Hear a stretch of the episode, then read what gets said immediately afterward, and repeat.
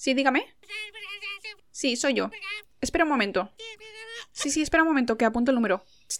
Guille, Guille, apunta este número. 55 71 24 59 06. Ok, vale, gracias. Venga, nos vemos en puerto. Ay, Guille, dime el número. A ver, era 5571 245 906. Pero bueno, Guille, en una memoria. Si no lo has apuntado. Tienes memoria de ardilla. ¿Cómo que de ardilla? Querrás decir de elefante. no, no, no, es que las ardillas tienen unas reglas mnemotécnicas increíbles. ¿Qué te parece si se lo contamos a nuestros polizones? Pues me parece perfecto. Bienvenidos una vez más, queridos polizones, al camarote de Darwin. Esperemos que disfrutéis de este programa que os traemos hoy, muy interesante, dedicado a estos pequeños roedores que son más listos de lo que parecen. Empezamos.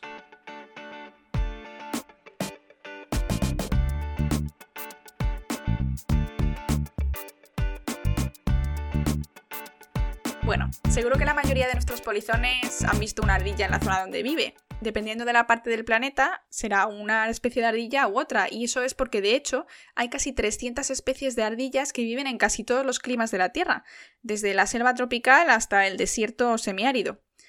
Y simplemente antes de empezar con el programa y con la inteligencia de las ardillas, vamos a contar una curiosidad, y es que hay una especie de ardilla que es rosa. Se trata de las especies del género Glaucomis, que son ardillas voladoras, estas que tienen como un trocito de piel extra entre las patas delanteras y traseras, como si de una capa se tratase, que es para hacer un pequeño planeo cuando va saltando entre ramas y árboles. Bueno, vale, me habéis pillado, no es una ardilla que sea rosa per se, pero es que como otros muchos animales nocturnos, se está empezando a ver que si se les ilumina con luz ultravioleta, veremos colores que no son a los que estamos acostumbrados.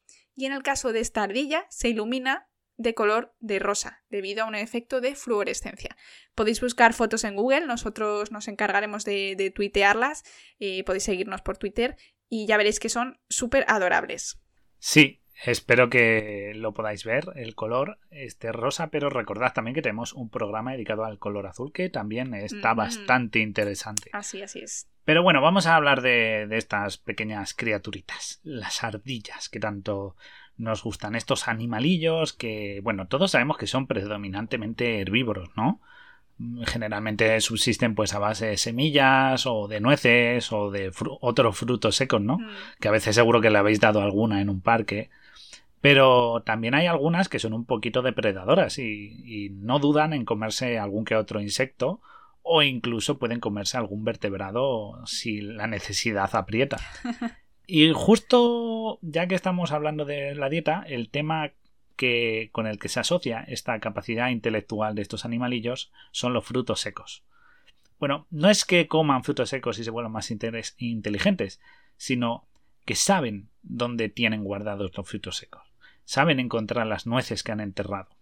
Y lo hacen, obviamente, utilizando ese gran olfato que les caracteriza como buen mamífero, porque la verdad es que su olfato les permite incluso detectar la comida enterrada a un palmo de profundidad cuando hay nieve. Es decir, con una capa de nieve de un grosor de un palmo, ahí ellas saben que está la comida y son capaces de escarbar y llegar hasta ella para obtenerla.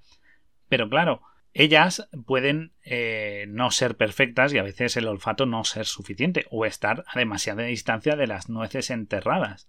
Entonces, ¿cómo hacen para encontrarlas? Pues aquí viene la clave. No solo usan el olfato. Pues sí.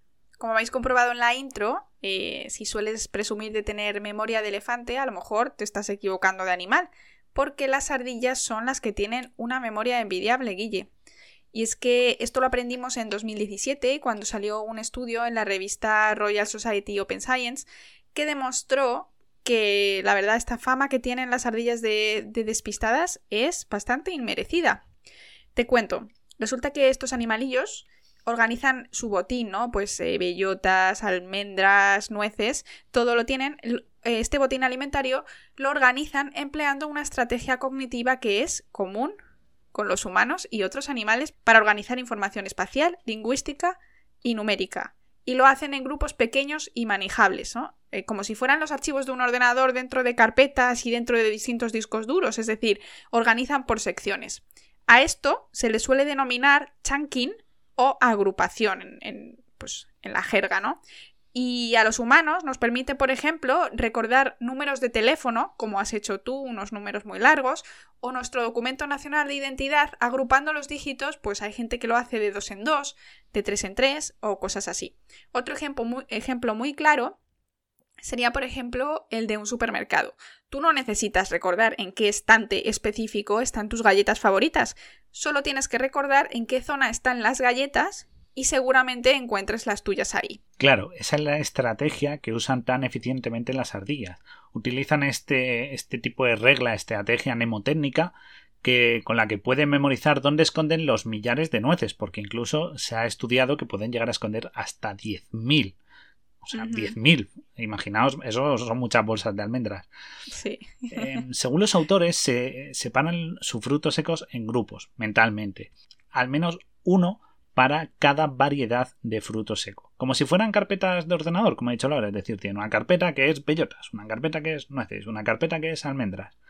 Es decir, ellas aparte tienen esa clasificación mental de, vale, las que son más interesantes, más nutritivas o, que, o de mayor valor para mí, las escondo de esta manera y en esta zona y a esto. Y mientras que las que tienen menos valor, pues puedo ser un poco más digamos, despreocupada, piensa la ardilla y dice, las, las entierro a lo mejor peor o en un sitio más visible.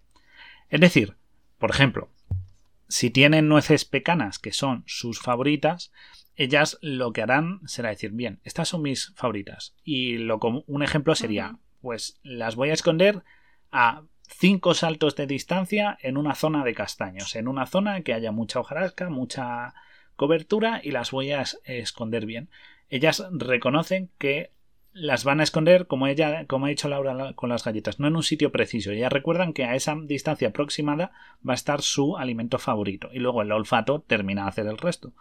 Mientras que, por ejemplo, uno, una almendra, ¿no? o un fruto de menor valor, pues directamente va a dejar y lo va a dejar al pie del árbol y apenas lo va a enterrar. Que por cierto, si os estáis pensando así en algún ejemplo también de alguien que escondía sus nueces, más bien su bellota, en un sitio muy seguro, acordaos de la ardilla de Ice Age, que siempre buscaba sitios complejos para esconder su, su bellota. ¿Por qué? Porque la mnemotecnia ya le, le, aseguraría que en un futuro encontraría a su querida bellota y por eso la escondía en lugares tan extraños y a veces demasiado peligrosos.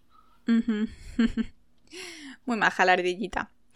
Pero bueno, Guille, ¿cómo averiguaron esto los investigadores, no? Este estudio que he comentado antes de 2017. Este estudio lo hicieron en la Universidad de California, en Berkeley, Estados Unidos, y lo que hicieron fue seleccionar a 45 ardillas de estas que vivían en, la zona del campus, que bueno, las ardillas son las ardillas zorro, Sciurus niger. Bueno, lo intenté. Que deambulan por este campus, viven por allí, y lo que hicieron fue seguir sus pasos durante dos años. Entonces comprobaron que estos animales almacenaban almendras, avellanas, nueces pecanas y las nueces normales en distintos escondrijos y luego con ayuda de navegadores GPS pues mapearon la distribución siempre de estos frutos secos y llegaron a la conclusión de que los escondían según especies, calidad e incluso pues lo que ha dicho Guille, preferencias. Cada ardilla tenía su, su nuez favorita. En la mayoría de los casos, eh, los alimentos que desentierran son suministros que ellas mismas habían enterrado el otoño anterior. O sea, pues el suministro es para el invierno, pues en el otoño ellas lo habían enterrado y ellas mismas lo volvían a desenterrar. Aunque bueno, en algunos casos sí que solían ser de alimentos, de, nueces que habían almacenado otras ardillas. Pero sí que es verdad que se estima que una ardilla puede perder el 25% de su comida pues a causa de robos. Y también un dato curioso es que las ardillas plantan muchos árboles, porque alguno que otro se les olvida y cuando llega la primavera, pues estos frutos secos dan lugar a un pequeño nuevo arbolito. Pues sí, además de hacer una labor muy importante de reforestación, tienen una buena memoria. La verdad es que las ardillas son impresionantes. Pero, pero no os engañéis, porque además de ser muy listas, son también muy listas para robar y son muy cleptómanas y fijaos si, si son ladronzuelas que Laura ha dicho que pierden un 25% de su comida. Pero es que también hay que decir que un 20%, una quinta parte de su botín de las que ellas tienen enterrada es de robársela a las otras. Es decir, le roban a otras, se lo llevan, lo entierran y lo memorizan. O sea que también ellas tienen, tienen su parte pícara en ese sentido. Y, es que son muy pícaras, no solo además para robar, también saben defenderse, porque claro, entre ladrones anda el juego. y, y, si una ardilla percibe que la está mirando otra de su especie, o, de o competidora, no necesariamente de su especie, eh, lo que hace es como falsea el entierro, ¿sabes? Hace como un almacenamiento engañoso ahí al estilo ninja y te enterra algo y se va. Entonces, cuando la ardilla que estaba vigilándole se acerca, pues no va a encontrarse nada porque eh, ha sido engañada totalmente. Sí, ha hecho como. Entonces hace. Lo entierro, pero no lo entierro, es mentira, ¿no? Claro, claro, ella acaba muy fuerte, hace el gesto, todo, incluso lo hace como que deposita algo, o sea, es que es totalmente una obra de teatro. La otra dice, ah, perfecto, ahí está la, la bellota o la nuez, y cuando se pira llega, mm, cava y dice, oh, me la han colado. Entonces, eh, es como un juego de ladrones entre ellas que no para. Y fijaos eso, pero es que lo hacen con miles de frutos secos a la vez. O sea, deben vivir en una locura a la hora de alimentarse que no veas. Están la mitad del tiempo preocupadas por si les roban y la otra mitad buscando ardillas para, para robarles sus bellotas. Pero es que además, Guille, además las ardillas de ser pues tan listas y estar eh, pensando todo el rato en, en robar, son excelentes aprendices y solucionadoras de problemas. Porque un proyecto de investigación de comportamiento animal demostró que las ardillas aprenden, técnicas de resolución de problemas. Recuerdan esta técnica, son capaces de recordarlas durante un periodo muy largo y las pueden aplicar de nuevo en nuevas situaciones en el futuro. Y esta capacidad de, de aplicar las habilidades les ayuda pues, a adaptarse a vivir en nuevos entornos. La ardilla gris, por ejemplo, se ha convertido en un visitante frecuente en los jardines de, pues, de la gente que vive en zonas un poquito más de campo o cerca de, lugares como el Retiro, que son muy verdes. Y ahora sobreviven muy bien, pues eso, en pueblos y ciudades, aunque antes solo sobrevivían bien en, en su hábitat natural, ¿no? En la parte exterior se han adaptado para recordar pues distintos trucos de cómo sacar comida de los comederos de, otros animales o de aplicarlos a, distintas situaciones y pedir comida a los humanos. Vamos, que son unas expertas en esto de conseguir alimento. Sí, sí. Pero además de esto, hay un estudio en el que se cogió a cinco ardillas y se les asignó una tarea idéntica a la que habían probado 22 meses antes, ¿de acuerdo? En la que tenían que presionar palancas para obtener avellanas. ¿Ok? Es decir, ese señor, tú pulsas esta palanca y obtienes una avellana. ¿De acuerdo? En un mecanismo muy sencillo.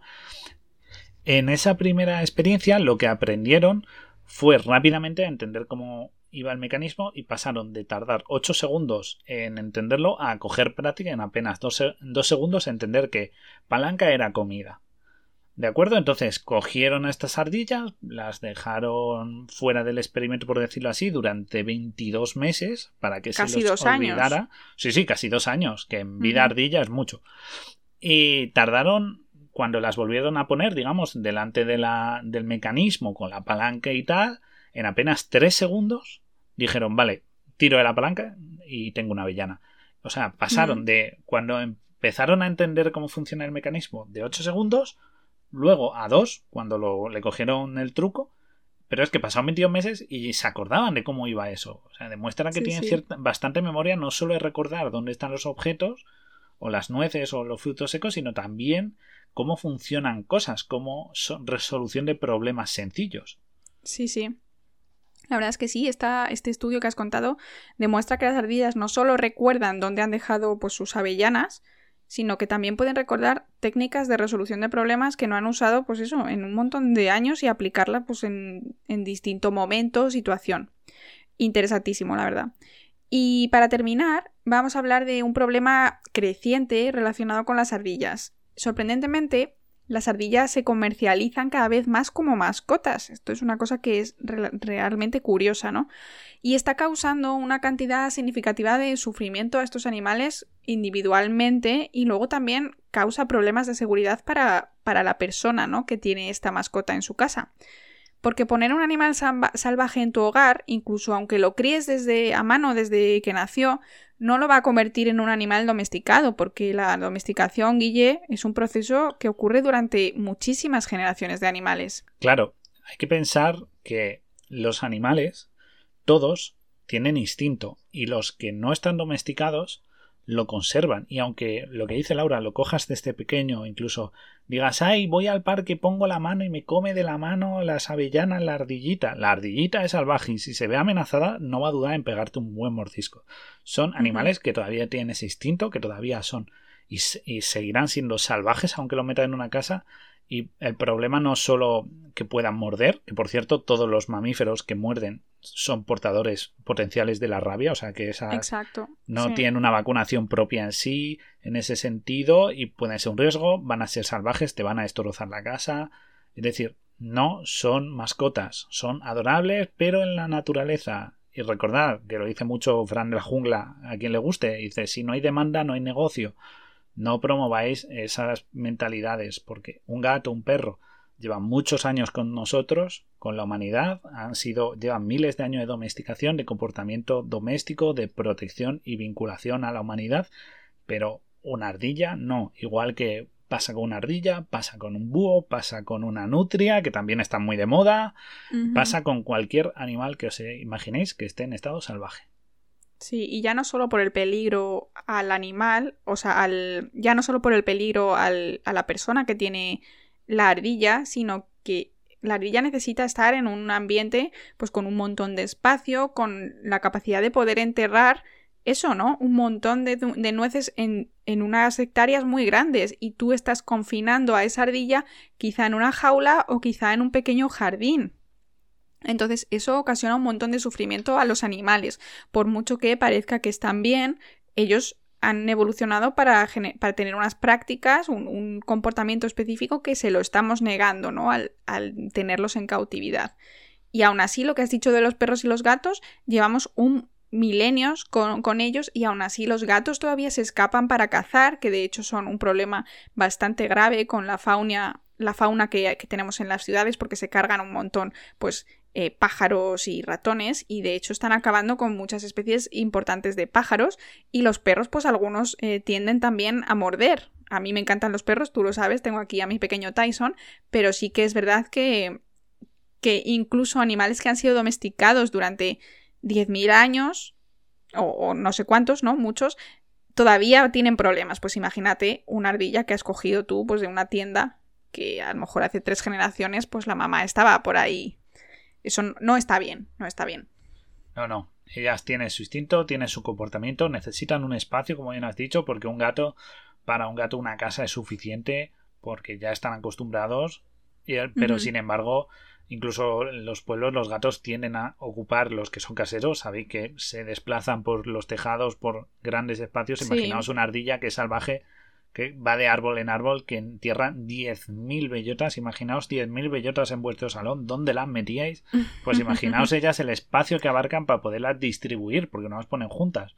Entonces, todo eso es un comportamiento que ellas necesitan y un espacio que necesitan. Así que, eh, si veis cualquier eh, eh, persona que las venda o qué tal, no mm, promováis su negocio. Porque, de nuevo, si no hay demanda, no existe su negocio y se dejan de volver un objeto de interés. Y la gente las deja tranquilas como se dejan tranquilos a otros animales que no son muchos y cada vez menos. Igual pues y lo mismo con otras especies.